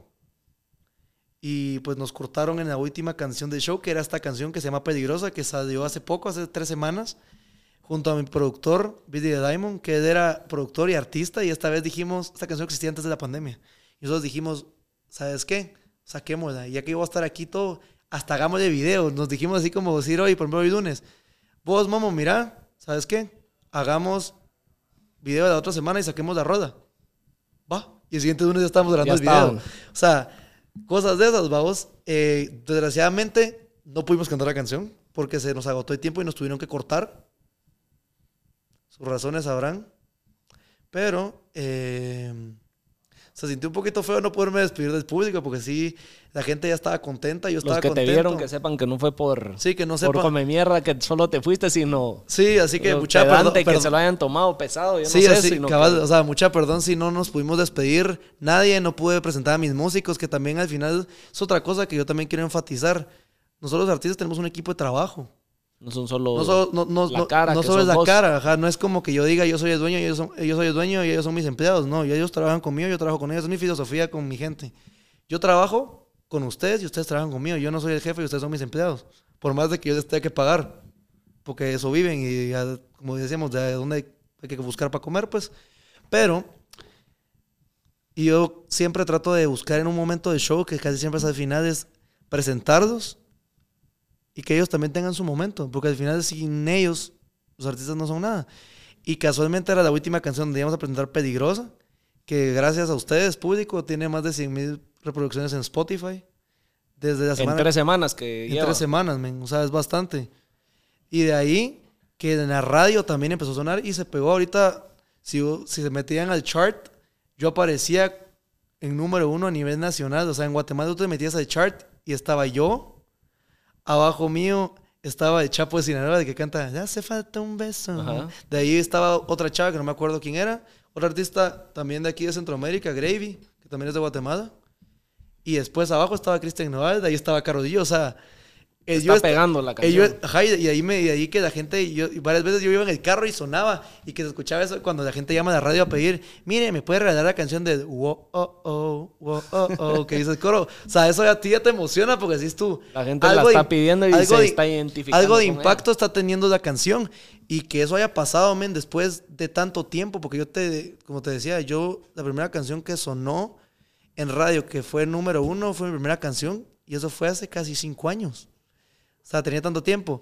Y después salieron otras canciones como Cuentos de Navidad, cuando la gente ya me fue identificando más y todo. Pero, men, ¿qué haya pasado esto después de tanto tiempo? Y eso que no hemos soltado el video. El video para que estén pendientes a mi canal de YouTube sale esta semana, junto a Billy Diamond. Así, hay fecha exacta? Fecha exacta todavía no, te, no les puedo decir. Solo... Pero estén pendientes porque todavía estamos, mi querido Billy, pues yo quería que él viniera. Pero como fue corriendo un poquito todo, no pudo estar Billy aquí conmigo, porque él se fue a cantar un show a Francia. ¿A qué nadie? ¿A qué está cantando? Fue a cantar a Europa. Entonces, si casualmente yo quería montar en el escenario en el DMF a cantar conmigo, porque si era primicia, era la primera vez que cantaba en escenario en vivo. Y no se pudo, pero ni la canté yo, ni la pudo cantar él, pero fue como. Está pendiente, entonces. Está pendiente, vamos. Pero. Esa es de las cosas emocionantes, men que uno dice... ¿Se viene algún concierto tuyo próximo aquí en Guate? Fíjate que estamos en esas. Yo todavía voy a durar un poquito más de tiempo aquí en Guate, haciendo un par de cositas. También ahorita recargándome, como diría, las vibras, las energías. Reencontrándote con vos mismo. Nuestro J Balvin. Porque obviamente no es lo mismo estar fuera y estar solo, porque yo vivo solo, que estar en tu casa, con tus papás, con tu familia, o sea, no es lo mismo. Entonces, ahorita también quería buscar ese tiempo de recargarme porque este fue un mes bien intenso de, preparación del show para el festival y todo esto. Entonces, quiero también descansar un poquito, pero sí, la idea es buscar hacer algún show. Así que estén pendientes de mis redes sociales, que cualquier cosa yo voy a estar pendiente de mucha. Sale concierto en tal lugar, así que los espero. Y ahí sí, lo prometido es deuda. Así que ahí sí les voy a cantar la canción de Peligrosa, que no pude cantar en el festival, pero bueno. Y vas, antes de empezar a grabar me dijiste que vas para Colombia también pronto. Sí, también esa es otra noticia buena. Ahorita... ¿Se puede que lo sepan o Todavía no, ahorita a finales... Solo que sepan que... para que sepan, ahorita a finales de junio me voy a unos premios a Medellín. Y de ahí de eso nos vamos de gira a Colombia, vamos a promocionar lo que es Fer Villanueva, su música. Levantando el nombre de Guate en alto, nos vamos todo el mes a Colombia. Qué buena mierda. Y ahí sí van a haber presentaciones, presentaciones, eh, giras de medios, de todo un poco. Nos vamos de gira para Colombia. Nunca he ido a Colombia, o sea, a mí, me intrigaba, me intrigaba un montón, porque yo veía, o sea, y que es algo que me identifico mucho, por ejemplo, con Maluma, con J Balvin, con todos los colombianos, que venimos de un país que no es de reggaetoneros. Y Colombia se volvió un país que no era de reggaetoneros a ser un país que adoptó el reggaetón lo comercializó y también lo hizo sonar y lo hizo famoso. Pero ya viene desde mucho antes. Que sí, pero o empezaba a adaptar este género urbano, por decirlo así. pero vos lo veías y, por ejemplo, la mayoría hace... Nicky Jam por ahí pasó. Sí, Nicky Jam por ahí pasó, pero pasó ya cuando la industria del reggaetón ya estaba un poco más montada el que es contemporáneo de, Yankee. Entonces, de alguna ya manera, de alguna manera ya había tal vez de los que empujó todavía con lo que ya venía de trayectoria de fama. Pero por ejemplo, vos escuchás y la mayoría de los cantantes de reggaetón, ¿de dónde son? Puerto Rico, República Dominicana y algunos cubanos. De ahí viene todo el menjurje. La mayoría. Sí, o sea, la mayoría. O sea, entonces a mí eso me identifica con ellos porque no somos, Guatemala no somos un país empezando por quedarte, porque es lo único que realmente la gente reconoce. Y hasta a veces te vas a reír. Yo he platicado esto con gente afuera que piensan que Ricardo Arjona es argentino, es de otro lado, y no, es de Guatemala. O sea, mucha gente. Pero esos son por otros temas que él en su carrera fue, fue haciendo. Pero lo que me refiero es de que o lo identifican a él como el único o no identifican a nadie. Pasa Así mucho. es. Entonces te digo, a mí eso me, me alegra y me alegra poder llevar mi música y Guate y que nosotros a otro lado, men. Y eso ha sido algo tan intrigante y que yo siempre lo he dicho. Esta carrera es fascinante en un aspecto que no sabes a dónde te va a llevar, men. Yo nunca pensé ir a Nicaragua, yo nunca pensé ir a Boston, yo nunca pensé ir a tantos lugares y que me ha llevado por la música, conocer a gente que he conocido. O sea, yo nunca pensé, o sea, men, hay gente que se muere por conocer un montón de que artistas, que esta gente, que estar en ciertos lugares. Y yo por azar de destino y por Diosito de arriba que me ha bendecido con oportunidades, lo he logrado hacer. Y dice uno, madre, o sea, ¿vos pensaste que esto iba a ser así? Nunca. No, uno nunca, Nunca, se lo nunca. imagina. O sea, Obviamente tenés una meta donde querés, pero el camino es el que lo va sorprendiendo a uno. Exactamente, y eso es, co- y eso es donde dice la frase trust on the process. Es esas cosas y Así enjoy es. the ride. Literal. Así es. Así que te digo, contento, pues ya saben, coming soon. Eso es lo Fer- que se viene a corto plazo. Fer Villanueva, video nuevo de Canción de Peligrosa junto a Billy Diamond y gira de medios. Esta semana vamos a estar en eso. Sigan escuchando, pidan en la radio. Queda pendiente también algún evento o algo donde se les pueda cantar. Y coming soon, Fer Villanueva, Colombia. Va pues. Ya Tour saben. 2022. Ya lo tienen aquí en, en exclusiva. Así La es, así es. En eso andamos, andamos con agenda apretada, pero es parte, men, y es de las cosas que te motivan, porque al final, si la gente le está gustando lo que estás haciendo, está logrando apreciar tu arte, le está gustando, y estás pudiendo y se te han estado abriendo puertas en otros lados, men, Es por algo. es por algo y es lo que te motiva a seguir, a seguir, a seguir, a seguir. Y que Virgo, men, a quien no le gusta conocer lugares nuevos. A todos. A todos. No, y eso igual te va haciendo crecer como Sí, artista. o sea, ¿no? te culturiza. No hay nada, no hay nada como que es algo que a mí siempre mi abuelo me lo ha dicho. Y eso que él me decía, yo no, yo te lo decía, pero yo no lo aplicaba porque no tenía el tiempo. Pero leer, viajar, conversar, conocer todo tipo de gente, culturizarse, es algo que te es increíble lo que te, más adelante te puede abrir de oportunidades, te abre la cabeza y como cultura general, así que mi gente, yo no soy fan de leer, lean, culturícense, aprendan, busquen qué hay más allá, o sea, el mundo es tan grande. Exploren. Exploren, No o sea, se queden encerrados en su mismo. es lo mismo. burbuja, en no, su y otra cosa, y círculo. mucha gente no lo pensaría, men. Si me lo mismo me lo decía, y yo también lo experimenté, me decían estos mis músicos que veía la primera vez que venían a Guate. Sí, yo sabíamos que Guate era más pequeño que Miami, porque ellos viven en Miami. Pero nunca hubiera pensado que tanta cosa había aquí. O sea, como, si, si como dice la frase, cada cabeza es un mundo distinto, imagínate cada país, cada ciudad, es increíble eso, men. O sea, a mí eso me encanta. Literal. Que no, o sea, si todo fuera igual que aburrido. Eso es verdad. No, sí, esa es la, la magia de viajar, vamos, y de conocer y hablar con Y si tienen la dicha de hacerlo, háganlo. Y si no pueden, agarren una computadora y en YouTube. Pero no Se necesariamente, puede meter, meter uno a explorar y conocer diferentes lugares. Sí. Que no lo estás viviendo en persona, de alguna manera te puedes conectar y, No, y entender que hay más allá de las fronteras de Guate. ¿va? No, definitivamente no. Y también otra cosa, que no necesariamente viajar significa salir de tu país. Puedes viajar local. Puedes viajar local. Aquí dentro de nuestro país, por ejemplo, Guate tiene un montón de lugares bien chideros que mucha gente no va o no conoce. Yo te voy a decir, yo que, me, que te digo, yo estoy orgulloso de ser de Guate y a veces me da vergüenza decir esto. Yo lo voy a decir abiertamente. Yo me siento mal. Yo conozco más países como Estados Unidos y México que mi propio país. Yo nunca he ido a Tikal. Así te lo estás Nunca. perdiendo vos. Y yo quiero irme, yo me muero por ir a nave. Y a mí que siempre desde chiquito, en, por ejemplo, clases de historia, siempre me encantó que la cultura egipcia, que la cultura maya, que men, hubo una época donde me agarró el rollo que yo quería ser como Indiana Jones, man. Así, yo quería ser arqueólogo. Eh. Y cosas de esas, babos. Entonces, que dice uno que Virgo. Y, y nuestro país tiene tantas cosas bonitas, men, en Antigua. A mí hubo una época donde a mí, yo detestaba ir a la Antigua. Yo era como, un- es ir a la Antigua. A la que aburrido, niño empurrado a caminar entre, ese- entre las piedras las calles y y, a comer ¿te y de regreso. Men, ahora me gusta. O sea, hay un cuando entendés la historia y la cultura y todo eso, Exactamente, lo ahí- empezás a apreciar. Lo empezás a apreciar, porque el día que no lo tenés, te hace falta. O sea, después te digo, así que mi gente, si no pueden salir de su país, pues si está viendo gente de afuera y gente de Guate, conozcan, su país, conozcan su cultura, vengan de dónde vienen, porque al final eso nos da identidad. Vos como artista de música urbana, ¿qué- ¿cuál es un playlist que todo mundo debería tener en su, en su Spotify? Un playlist. Oh my God, man. Es que hay tantos, men. Ahora, ahora en ¿Cuál día. seguís vos? ¿Cuál es tu favorito? Puta, espérame. Ricky, pasame mi teléfono, yo tengo que abrir esto. Ya te dejé en duda. Ya me dejaste en duda. Pasame los dos. Pasame los dos.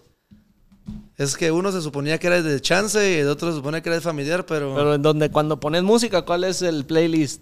¿Cuál? Mi- Bueno, depende de donde esté, porque por ejemplo, si estoy aquí, en los- si estoy en los estados, lo pongo acá. Si estoy en Guatemala, lo pongo acá. O sea, dependiendo, porque no tengo todo guardado, porque por ejemplo, uno, mi teléfono, como te digo, lo uso más. Pero como- no tenés un playlist favorito, que digas Sí. este es. Sí, sí, sí. Ahorita te voy a decir. Y para que vean, yo sigo, o sea, yo uso una aplicación que mucha gente, aquí en Guate sí, pero afuera no. Deezer. Yo uso Deezer, men. Yo nunca usé Spotify, o sea, uso Spotify y no lo pago. Porque ya tengo Deezer. Pero, eh, y ahí es donde veo los Creo playlists. que Guate se posicionó Deezer porque te lo regalaba dentro de los planes de sí, teléfono. Sí, te lo regalaron, en un momento te lo regalaron. Y esas cosas que me pasó, como lo fui armando ahí, y todo como que, bueno, no sé, de repente vos que sabes un poco de un montón de tecnología, yo no sabía alguna aplicación que te pueda ayudar a pasar tu playlist de una plataforma de, música a otra. No sé si exista, creo que todavía no existe. La verdad, yo desde entrada me fui por Spotify. Entonces yo por eso mismo fui haciendo aquí. Entonces en un momento cuando ya el plan de telefonía o lo que me regalaban ya no me lo daban, yo dije a mí no me importa pagarlo, también me quedo aquí, si me igual- quedo aquí, si igual de todas maneras aquí voy y aquí ya tengo todo ordenado, pasar todo, dije yo, ah, no, qué hueva. Yo te voy a decir, yo los playlists que tengo top son el de top de Tigo, que hacen ellos en Deezer todos los meses, donde ponen lo que está trending y también ponen y apoyan al artista nacional. También tengo el top Guatemala, que ese siempre lo escucho, me gusta saber qué es lo que la gente está escuchando aquí. Y de ahí tengo guardados de maravilla, o sea, playlists viejos de Mara. De otros que han De hecho. otros que han hecho de trap, de reggaetón, depende en qué mood me sienta, vamos. Y que también siempre sale de top. top si les tienes que recomendar solo uno a alguien, ¿cuál sería? No está en Deezer, está en Spotify.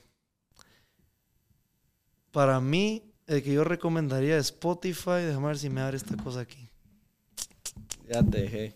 Ya me dejaste en duda. Pero yo les diría que, ¿saben cuál playlist siempre es bueno? Escuchen el playlist que esté top de tu país. Con ese ya vas. Con ese me voy, ¿sabes por qué? Porque sabes lo que a la gente le está gustando, sabes lo que no le está gustando y sabes lo que se está escuchando en la calle. Es como en una discoteca. La mejor, mira, las mejores tres referencias de, cómo, de, saber qué es lo que a la gente le está gustando es si vas a una discoteca o un bar donde están poniendo música, si escuchas radio, que la radio es un medio que la gente cree que se va a morir. Porque la gente está escuchando ahora en el teléfono, en YouTube, en Spotify. Mentira, yo no creo que eso se vaya a morir. Tal vez se va a reducir, pero no se va a morir.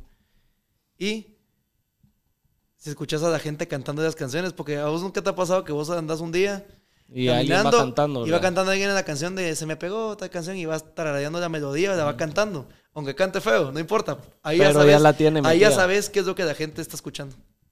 Para mí esas son las referencias. Tres indicios. Tres indicios. Y el top de tu país. Eso es lo que, como dirían en Puerto Rico, eso es lo que se escuchan en la calle. Y la calle, al final, es tu Es la gente. que manda. Es la que manda, ajá. Y más en el género en el que estamos, ¿va? O en el que estoy yo. Que al final viene de la calle. ¿Y soy yo mi percepción o en el género urbano es más difícil quedarte sonando por un largo tiempo? Como que rápido salen que canciones sí. tan nuevas que la que está sonando puede que esta semana sea Pasa una y la siguiente semana ya viene Men, otra y ¿Sabes qué es lo que pasa con el género urbano? Que ahorita pasó, al, al género urbano le pasó el fenómeno del pop. ¿Vos te acuerdas que hubo una época donde el pop fue la mera verga durante un chingo de tiempo? Y eran los cantantes de pop que más escuchaban. Pasó con el electro igual. Yo te voy a decir, aunque mucha gente no lo sabe, yo tuve mi época donde también quise tirarme la de DJ. Tuve mi época donde yo también era fan de todo este tipo de cosas. Men, yo ahora que vivo en Miami, el Ultra fue no hace mucho. Yo no, me dijeron, vamos, yo no quise ir. Y hace seis años me hubieran matado por ir a esa cosa. ¿por qué no te Fíjate que, ir? fíjate que ya no, o sea, como que cambió, mi gusto cambió bastante y ya no me incliné tanto. Y para mí la música electrónica sí me gustaba. Y más cuando empezaron a, a- a mezclar el pop, donde ya cantaban con el sonido electrónico. Lo que es el EDM o El club. EDM o club, ajá, a mí eso me empezó a encantar. Y ahí fue donde agarré el rollo. Eh, y te digo, o sea, no sé, o sea, siento que también el género urbano está en esa transición ahorita que como es lo topic y lo trending topic y es lo que suena y lo que suena y lo que suena, los artistas grandes sacan canciones nuevas todo el tiempo, men. O sea, una canción vieja puede ser una canción de la semana pasada. ¿Y qué es lo que pasa? Pues artistas nuevos como nosotros chiquitos, entre todos nos cuesta, porque por ejemplo, ellos ya hay un presupuesto. Ya ellos, ven, ellos pueden tener 500 canciones guardadas o mil o 10 mil, que puede ser que la mitad no vaya a salir y les costó dinero hacerlas. Y no importa, porque había un budget destinado para eso. Entonces a veces cuesta un poco, porque... ven, Tienen presupuesto para experimentar y. Tienen, ellos tienen presupuesto para experimentar y tirar a gusto y antojo. Entonces, por eso es bien difícil. Y porque ser el número uno en lo que sea siempre es yuca y más en algo que va a la velocidad de la luz, como te digo, ahora hay demasiadas maneras y plataformas por las que tú te puedes encaminar para que tu música llegue a pegarse. TikTok para mí revolucionó el juego, por ejemplo. Ya en el tema mercadeo, que a mí me toca ver un poco de eso, he visto que los artistas ya hacen su música pensando en, TikTok. en que el, se haga un TikTok, se haga un tren en TikTok y, se por ahí, por ahí lance y después ya no, incluso hasta hacen versiones de 15, 20 segundos para que son destinadas para, solo para eso, para que son como estudio de mercado a ver cómo reacciona la gente si jalan, si el sonido, la, ese pedazo es que está pegando, pues ya se lanzan a hacer la canción es que para entera. mí es que yo todo es como estar sondeando, sondeando. y para mí todo ser bien honesto para mí eso es algo que por lo menos para mí mi papá ha sido el método. Cuando escuchamos que nos dicen mira esta canción un productor nos enseña una canción eh, o algo así. Si los primeros 30 de los primeros 10 o 30 segundos te cacha ya estás. ya estás entonces, ¿qué es lo que pasa? Lo que vos decís. Y muchos fenómenos han pegado por ahí. Por ejemplo, hay una canción. Muchos artistas nuevos han, se han salido de hay una canción Hay una canción que se llama Panticito. Vos has escuchado seguro, que es con Fade. No sé. La canción. Y ahora Cristian de Surachi, ponte el panticito Versace. Ah, sí, sí, sí, sí. Panticito se llama. Panticito, ¿ah? sí se llama. Va. Esa canción originalmente eran dos artistas de Puerto Rico, Robbie Adejo. Yo, yo a Robbie lo vi en un concierto en Estados Unidos, yo no sabía quién era, me llegó su flow, pero no sabía ni quién era. Y después ya fue a indagar y después ellos dos, este chavo Adejo y Robbie, sacaron el rollo en TikTok y se empezó a hacer viral y todo. Le gustó a Fade y se montó en el tema, men. Y el tema se fue mundial. Por una cosa en TikTok, en TikTok vi una, no me acuerdo cómo se llama, pero es como medio rock que Miley Cyrus se montó después de que en TikTok estaba. Que vos decís, y lo que vos decís fue un videito de 15, 20 segundos y que la Mara le gustó, a Faith le gustó, lo logró escuchar, le llegó y boom. Y después, mano, y, este, y después este chavo que se llama Dejo eh, vino y sacó después una canción con Carlos G hace poquito. Sacó una canción con Jay Wheeler. O sea, y ahí se fue, a vos. Y otro chavo, Robbie, también ha estado haciendo sus cosas por otros lados. O sea, es una plataforma que realmente ha revolucionado y nos ha ayudado. Es más difícil también porque también hay un chingo de competencia. cosas. Hay un chingo de videos todos los días, hay un chingo de material nuevo. Pero es Virgo porque es un algoritmo que nadie al 100% ha logrado descifrar. No.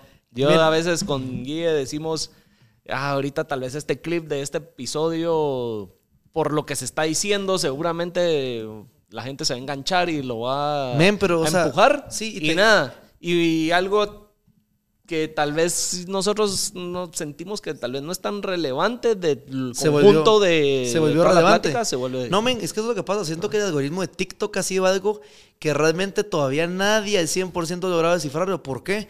porque gracias a cómo lo hicieron te aparece no, no porque vos seas Daddy Yankee o porque seas Momo o porque seas Fer, no porque uno tenga más followers o menos followers significa que no te va a aparecer. Sino que te popea según en base a tus gustos y lo que estás viendo, entonces te tira por todos lados. Y siempre te deja con esa cosita de este sí se va a volver viral, este sí, este sí tenés tus. Exactamente, entonces eso ayuda, pues. Eso ayuda.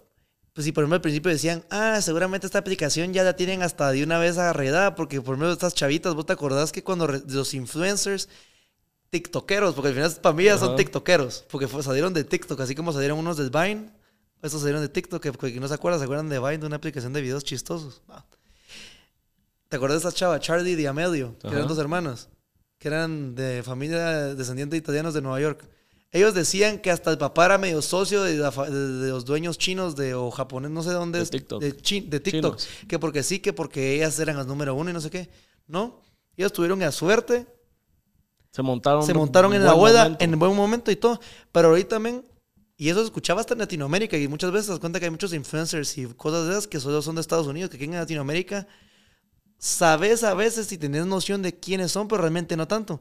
Y ellas sí sonaron a nivel mundial. Y ahorita yo tengo rato de no saber de Charity, de Amedio, ni de la hermana. Y de, una de hermana se volvió hasta cantante.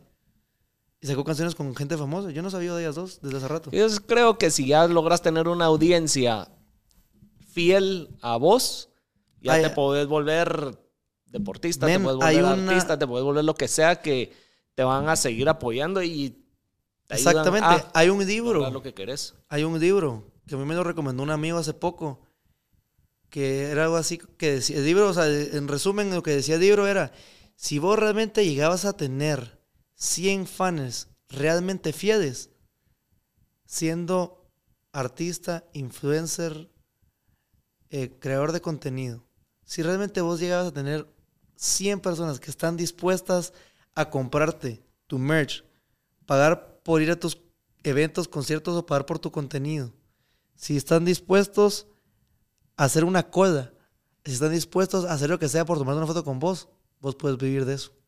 Vos ya puedes vivir de eso. Sí, en algún lado lo había visto. Sí, hay un libro, vi. es que hay un libro, hay un libro de eso y es, y es basado en eso, o sea, que hay un estudio que lo hicieron, que si vos realmente llegabas a tener cierta cantidad, que eran los 100, si vos llegabas a tener 100 fans reales. en lo que fuera, realmente fans reales, vos podías llegar a hacerte de eso. Y no necesitabas, y podías vivir bien cómodamente sin necesidad de... nada De esos más. 100. Con ¿Qué esos- consejo le das a los que nos están viendo o escuchando? Mucha, les puedo decir que fue un fin de semana alegre, fue un fin de semana intenso, a nivel general. Sigan su sueño, no es fácil. Yo les puedo decir que en esas últimas veces, la última vez que hablé con vos para acá, estuve a punto de tirar la toalla tres veces.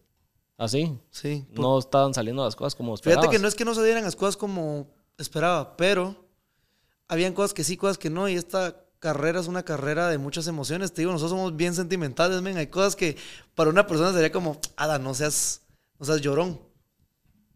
Yo soy de la gente que te decir, si a mí algo me da nostalgia, me pone triste, yo lloro. A mí no me importa que la gente me vaya llorando. Somos más susceptibles. Y te digo, hay cosas que, como todos los días, tenía días buenos, días malos, y, varias, y me pasaron ciertas cosas en los últimos meses que yo decía, vos, ¿y si ya Ahí lo dejamos. ahí lo dejamos? Y lo que se, se invirtió y todo se perdió, y lo que no, pues no, ya valió madres. Estuve varias veces, pero hubo gente, familia, amigos, eh, gente que me apoyó y que me dijo, no, hombre, si tanto te ha costado esta mierda y has luchado contra viento y marea y la gran diabla, no vas a tirar esto. Así que, por más que uno diga, ay, sí, qué fácil para vos es decir, sigan sus sueños, sigan sus sueños, va a costar muchachos, va a llevar la gran puta, a todos nos está llevando y nos va a llevar en algún momento dado. No hay una línea recta. No hay una línea éxito. recta, ni tampoco hay una fórmula mágica que le va a funcionar al mundo entero y a todos. Pero, si realmente es lo que quieren y en el camino se dan cuenta que sí es, háganlo, mucha. Va de verga. Va de verga. Lo que el mundo diga, lo que el mundo pueda pensar, si realmente es lo que vos querés, lo que vos querés dejar, porque yo así lo pensé una vez. Yo esto es lo que yo quiero dejar en el mundo, que la gente me recuerde por esto. El día que yo no esté. Si realmente es lo que ustedes Dejar quieren, ese legado. Pues, háganlo. Háganlo aunque se los lleve la gran puta y en el momento estén diciendo, quiero tirar la toalla. Te digo, yo estos últimos meses, y no es que no me hayan salido las cosas bien, han salido cosas bien, como ahorita estaba contando, mira esto, mira esto, o sea, es un sub y baja, es una montaña rusa emocional. Que no solo a nosotros artistas, a ustedes me imagino que a como a cualquier persona le ha pasado, men, que hay momentos que sí, momentos que no, y así. a todos en toda a industria. toda industria, men, hasta a nivel personal, a nivel familiar, a nivel de todo, men. Entonces, por eso te digo, mucha, aunque se les va a llevar en algún momento la gran diabla y puede ser que ahorita no estén pasando por un buen momento, o puede ser que sí. Siempre hay una luz al final del túnel. Seguro. Seguro, seguro. Así que sigan su sueño. ¿Cómo? Ustedes verán. Pero si realmente es, se les van a arreglar. Así es. Por más que si re- o sea, se pongan duro el camino, se ponga lleno de piedras y tropezones, si uno le apasiona algo y tiene claro a dónde quiere llegar, todo es, como decís, al final del túnel está la luz y Y se puede. Simplemente Así es es. ser constante y seguir, seguir, seguir y no tirar la toalla. Sí, men, no, o sea, hay, ciertas, hay ciertas, si lo quieres ver, que es algo que mi abuelo me lo recalcó y me lo ha recalcado hasta ahorita. Yo te voy a decir, el día que ya no me lo diga, que hoy día que ya no estoy, yo voy a decir, ya me hace falta que me lo esté diciendo. Uno se basa en hábitos y la disciplina, men. O sea, ya llega un punto donde si vos lo haces y lo haces y lo haces, ya ni sentís, ya no sentís que es una carga para vos porque ya es parte de vos. Literal. Entonces, y es eso- parte de tu rutina, de Y eso hace, y de lo que y eso hace, y eso hace una diferencia al final. El que persevera alcanza, men. Definitivamente. Así es, yo te lo digo porque lo he visto, lo he vivido en carne propia y lo he visto con gente. Amigos, conocidos o historias que te cuentan, que te dicen, va, tal vez este cuate era inteligente y tal vez no tomó buenas decisiones por tal cosa o por no sé qué. Pero había otro que tal vez no era tan inteligente, pero el cerote era Necio, necio, necio, siguió que decía, siguió. yo puedo, yo, yo puedo, yo puedo, yo puedo. Tal vez sí, se tardó 100 años más que el otro. Y el otro pudo haber llegado en menos de, como dirían en Star Wars, en parsecs, vamos. Ah, bueno. Rápido. Sacó un milenario, vamos. Pudieron haber cruzado la galaxia en menos. Pero, como no tuvo esa disciplina de hacer las cosas, el otro, aunque fue a paso de tortuga, como la liebre, como la historia de la Llegó. liebre, llegó, men. Llegó y llegó y ahí está. O sea, por eso les digo, la solución a sus problemas, la solución a cómo ustedes van a llegar a su meta, buena pregunta. Cada quien lo va encontrando en el camino, pero si realmente lo que es, háganlo. Y así que, mucha, salgamos de esta negatividad general que ha habido en estos últimos días y en estos últimos dos años. Creo yo que hay que reinventarse, abrirse a nuevas ideas, aprender. Y que al final todos somos humanos, cometemos errores y es parte de aprender y crecer como persona y también de edad, porque eso, También. eso, eso sí no retrocede, el tiempo no, el tiempo no retrocede. Hay cualquier cosa que puedes, o sea, llega un punto donde dirían, puedes comprar casi cualquier cosa, pero para No mí nos algo, pero mí tiempo. ni vida ni tiempo y salud a veces tampoco. Así que gracias por otra vez tenerme aquí. No, hombre, Fer, la verdad que nada que te viniste, que te apuntaste, nos contaste un poco de... De todo un poco. De todo un poco. Ahí sí que actualizarnos de lo que fue el último episodio a este, de lo que venís haciendo, Cabal. lo que, nuevo que se viene tuyo y, y seguro se viene otro episodio más adelante para Digo, seguir... eh, te digo, o sea, al- habíamos hablado la vez pasada que tenemos que hacer un episodio en Miami. Si no es el siguiente, pero en alguno tenemos que hacerlo Hacer allá. allá. Hay que hacerlo allá. Seguro, seguro, ¿no? Y te digo, y gracias por el espacio y a toda la gente que nos ve. Sigan viendo esto, porque aunque no lo crean, yo supe de Momo por un cuate y me interesé. Y aunque yo haya dicho, ah, qué cool, me entrevistó, una entrevista más, mentira, yo sigo viendo su contenido. Y por eso aprendo y por eso se dan cuenta que muchas de las cosas que, por ejemplo, estuvimos hablando, yo las sé porque yo me puse y me senté a ver y escuchar lo que estaban diciendo. Entonces, por eso les digo, sigan viendo, suscríbanse a su canal. Así que sigan apoyándolo porque al final, si nos apoyamos, como decimos, y cambiamos ese mindset y sabemos que los de Guate también podemos, Así la es. mierda va a cambiar. Todo mucha. se puede. Así que, Igual para vos, que la gente de... ¿Dónde te siguen? bueno, mucha me pueden encontrar en todas las plataformas digitales como Fer Villanueva y en Instagram, Facebook como Fer Villanueva Music GT. Así que ahí me pueden ver, seguir, estén pendientes. Ya les dije, video nuevo esta semana. Si se viene algún parisito donde vamos a cantar o algún Ahí lo evento, vas a estar anunciando. ahí yo voy a estar anunciando. Y así que todo lo que venga de aquí adelante, Colombia y todo lo demás, y si viene otro episodio de Hablando Pajas, también, también ahí se apunta, se mucha. Así que, Guille, estamos. Ya no es el intro, sino el outro. Órale.